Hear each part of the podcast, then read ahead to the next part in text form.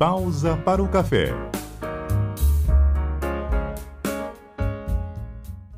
Espero que esteja tudo bem com você, mas se não estiver, a proposta é que essa pausa para o café te incentive a melhorar e seguir em frente diante de tantas mudanças que passamos a viver desde março de 2020, com a chegada da Covid-19 em Rondônia. Eu sou a Karina Quadros, sou jornalista e hoje trago o tema A experiência de transformar a linda teoria da ressignificação em prática.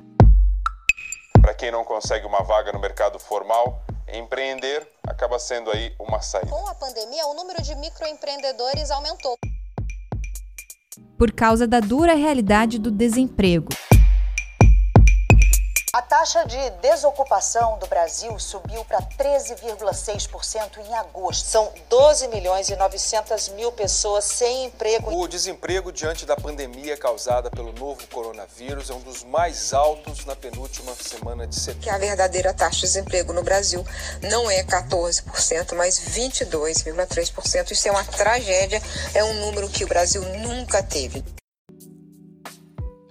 Nessa pausa, eu vou conversar com Olavo Rodrigues da Mata Júnior. Eu sou professor de inglês. Eu trabalho com o ensino de língua estrangeira há 21 anos. Sou casado, sou pai de três filhos, tenho animais domésticos e adoro esporte. E com a Jusceline Xavier. Sou economista, especialista em métodos de ensino. Sou mãe de um rapazinho, sou casada e, no momento, eu estou empreendendo. Os dois fazem parte do grupo de pessoas que perderam seus empregos por causa do cenário imposto pela pandemia. As taxas de desemprego em Rondônia, que no ranking nacional ficou em segundo lugar. E o percentual de domicílios em Rondônia, onde pelo menos um dos moradores recebeu auxílio emergencial, foi de 49,5%.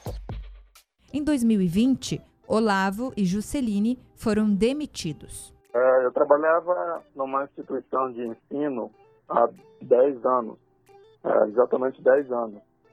E durante esses 10 anos, eu nunca, pela posição que eu, pelo cargo que eu tinha nessa instituição, eu nunca imaginei que eu poderia é, perder meu emprego da forma que eu perdi, do dia para noite. E eu tive, nesse período da, da, onde, onde estivemos em pandemia, eu estava trabalhando mesmo de casa, mas em, em dado momento eu me vi com um problema de saúde e fui forçado a ficar é, um, período fora por conta desse problema de saúde.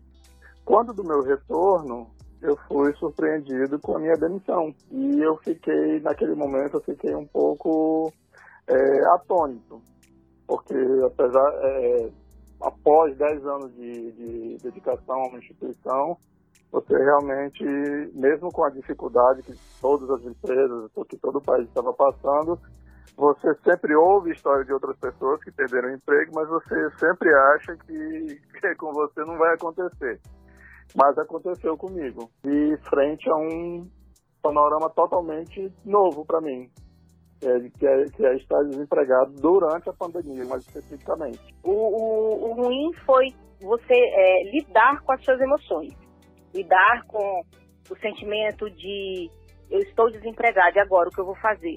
Fui é, empregada do Sistema S durante 10 anos, quase, ensinando, dando aulas de qualificação profissional.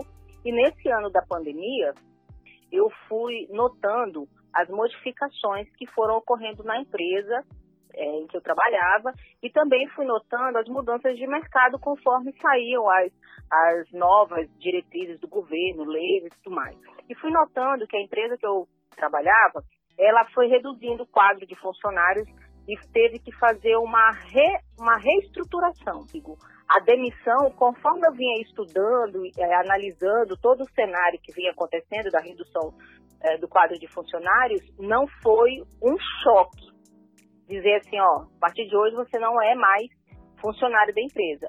Esse não foi o choque. O choque pior para mim foi não ter mais aquela, aquele contato com os alunos. Esse para mim foi o pior. Como pai de família, como provedor da minha família, o impacto foi ainda maior, pois quando eu me vi é, sem emprego de uma hora para outra, eu, claro que a minha preocupação, a minha primeira preocupação não foi em, ah, eu estou desempregado, mas o que vai acontecer com a minha família. Eu sou pai de três filhos e a minha mulher também está desempregada, então eu me vi na situação de me questionar, assim, o que, é que eu vou fazer agora? Com muita, com muita preocupação até. Quando que você teve a chave de fazer alguma coisa? Você chegou a ficar numa situação complicada de grana ou você resolveu é, agir antes que isso acontecesse? Como é que foi depois que caiu a ficha? Não, quando da minha, quando do meu afastamento pelo por motivo de saúde, algumas alguns sinais eu já conseguia perceber alguns sinais de que as coisas não iam muito bem na empresa onde eu trabalhava, financeiramente falando. E eu comecei a imaginar que poderia sim haver alguns, alguns cortes. Mas eu comecei a imaginar algumas coisas se eu poderia, é, na verdade, algumas coisas não. O que eu poderia fazer com, com a experiência e o know-how que eu tenho na área de ensino de, de língua inglesa, o que eu poderia fazer a meu favor para que caso é, se concretizasse o que eu achava que na época era, era só uma hipótese, é, se eu, o que eu poderia fazer para me sobressair dentro da, da minha área de atuação, que é a área que eu tenho muita experiência, muita expertise e que eu domino assim muito.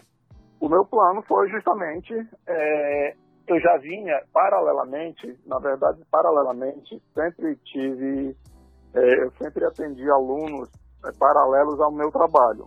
Então muitas pessoas, muitos profissionais é, liberais me procuravam e me diziam assim, olha, eu não tenho não tenho pique, eu não tenho idade, eu não tenho paciência para ir para uma sala de aula. Eu preciso de alguém que, sei lá, venha à minha casa, venha ao meu escritório, que me atenda. E eu sempre fiz isso. Então eu, eu, disse, eu pensei comigo mesmo, por que não é, tornar isso, é, abrir um escopo maior para atender mais pessoas, porque o know-how eu já tenho, o conhecimento eu tenho, eu sei como fazer, eu sei como atuar, e eu comecei a traçar planos para fazer isso uma, em larga escala, para atender é, não só, antigamente, é, uma das limitações, eu posso chamar de limitações, uma das limitações que eu tinha era de tempo, porque eu não podia, por exemplo, atender muitas pessoas justamente por conta do meu emprego. Então eu atendia fora do meu horário de trabalho, às noites e assim por diante. E aí eu comecei a imaginar que se eu me dedicasse é, e se eu planejasse bem, eu conseguiria ter é, mais alunos em outros horários, já que eu não estaria mais trabalhando, e eu conseguiria atender mais pessoas. E aí eu comecei a bolar, eu lancei uma marca com meu, com meu nome, inclusive, de aulas, diversos formatos de aula para atender, como eu falei antes, profissionais liberais, empresas e pessoas que estejam, pessoas é, que estejam interessadas em é aprender o idioma de uma forma mais simplificada. E eu tenho, graças a Deus, eu tenho mantido alguns contatos e tenho tido uma resposta muito boa. Justamente em função do distanciamento, é, eu busquei aprender coisas novas e retomei uma atividade que eu nem sabia que se chamava lettering, que é a arte de desenhar letras, e comecei a fazer isso. É, nas minhas horas vagas, eu aprendi técnicas para desenhar letras, para fazer ampliação de é, designs e artes. E hoje eu sou empreendedora de lettering.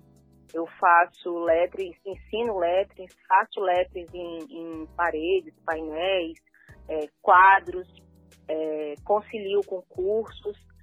E hoje eu sou empreendedora, utilizando desse conhecimento que eu já já vinha, né, já tinha adquirido antes, em função da faculdade e de vários outros cursos que eu fiz ao longo da vida, esse lado facilitou a parte do empreender no porque daí eu já fui criando produtos é, específicos para datas comemorativas. Então, agora, por exemplo, na, no, no, Natal, eu fiz bolinhas, eu perdi as contas, de, na verdade, eu perdi as contas não, eu fiz para mais de 400 bolinhas personalizadas.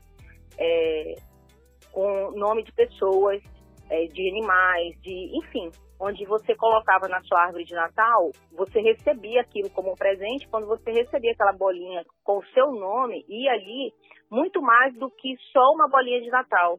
Ali uma emoção.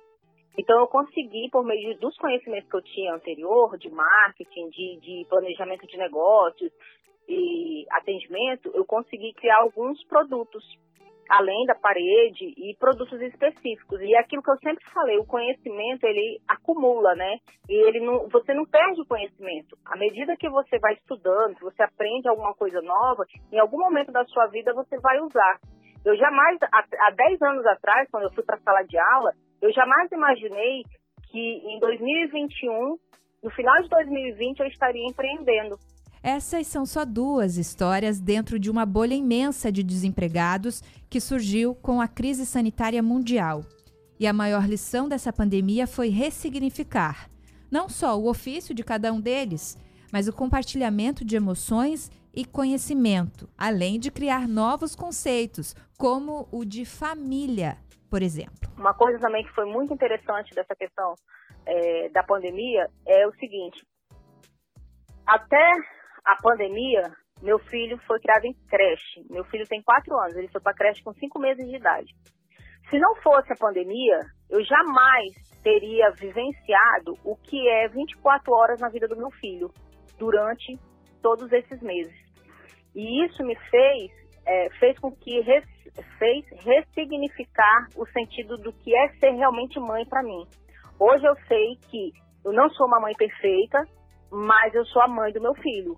E só eu vou ser é, essencial, uma mãe boa para o meu filho. Uma coisa que, que eu posso dizer que me favoreceu é o fato de estar mais tempo dentro de casa e, e em contato com meu filho, por exemplo. Então, eu passo muito mais tempo quando eu não estou dando aula. Eu estou eu tô dentro de casa, eu não preciso sair de casa. Então eu, tô muito, eu, tô, eu tenho muito mais contato hoje com meus filhos do que eu tinha antigamente. Quando eu, antigamente, quando eu tinha o emprego regular e ainda dava minhas aulas particulares, por exemplo, eu saía de casa eh, duas, no período da tarde, por exemplo, eu saía de casa às 13h30 e só voltava às 10h30. Invariavelmente, como era época escolar, ainda, ainda eles estavam frequentando fisicamente a, a escola, às 10h30 eles já estavam dormindo. Então eu tinha muito pouco contato com meus filhos. Nosso contato era mais aos domingos, porque até no sábado eu tinha que trabalhar, onde eu trabalhava. Mas hoje não. Eu tenho meus horários é, pré-definidos, pré-estabelecidos para cada aula, para atender cada aluno. E findou isso, é, divido com, eu divido outras atividades, às vezes de preparação de aula, de pesquisar alguma coisa, mas o tempo que eu tenho, é, vamos dizer, não livre, mas o tempo que eu tenho disponível para minha para minha família hoje é muito é incomparavelmente maior do que eu tinha antigamente. Tenho muito mais conhecimento dentro de mim e isso foi um ressignificado para esse ano de 2021. Eu posso fazer muito mais do que estar só em sala de aula. O Pausa para o Café é uma produção de Karina Quadros. Nesta edição foram usados trechos dos noticiários da TV Globo, TV Gazeta, TV Goiás, CBN e Rede Amazônica. Até a próxima, a gente se fala sempre por aqui.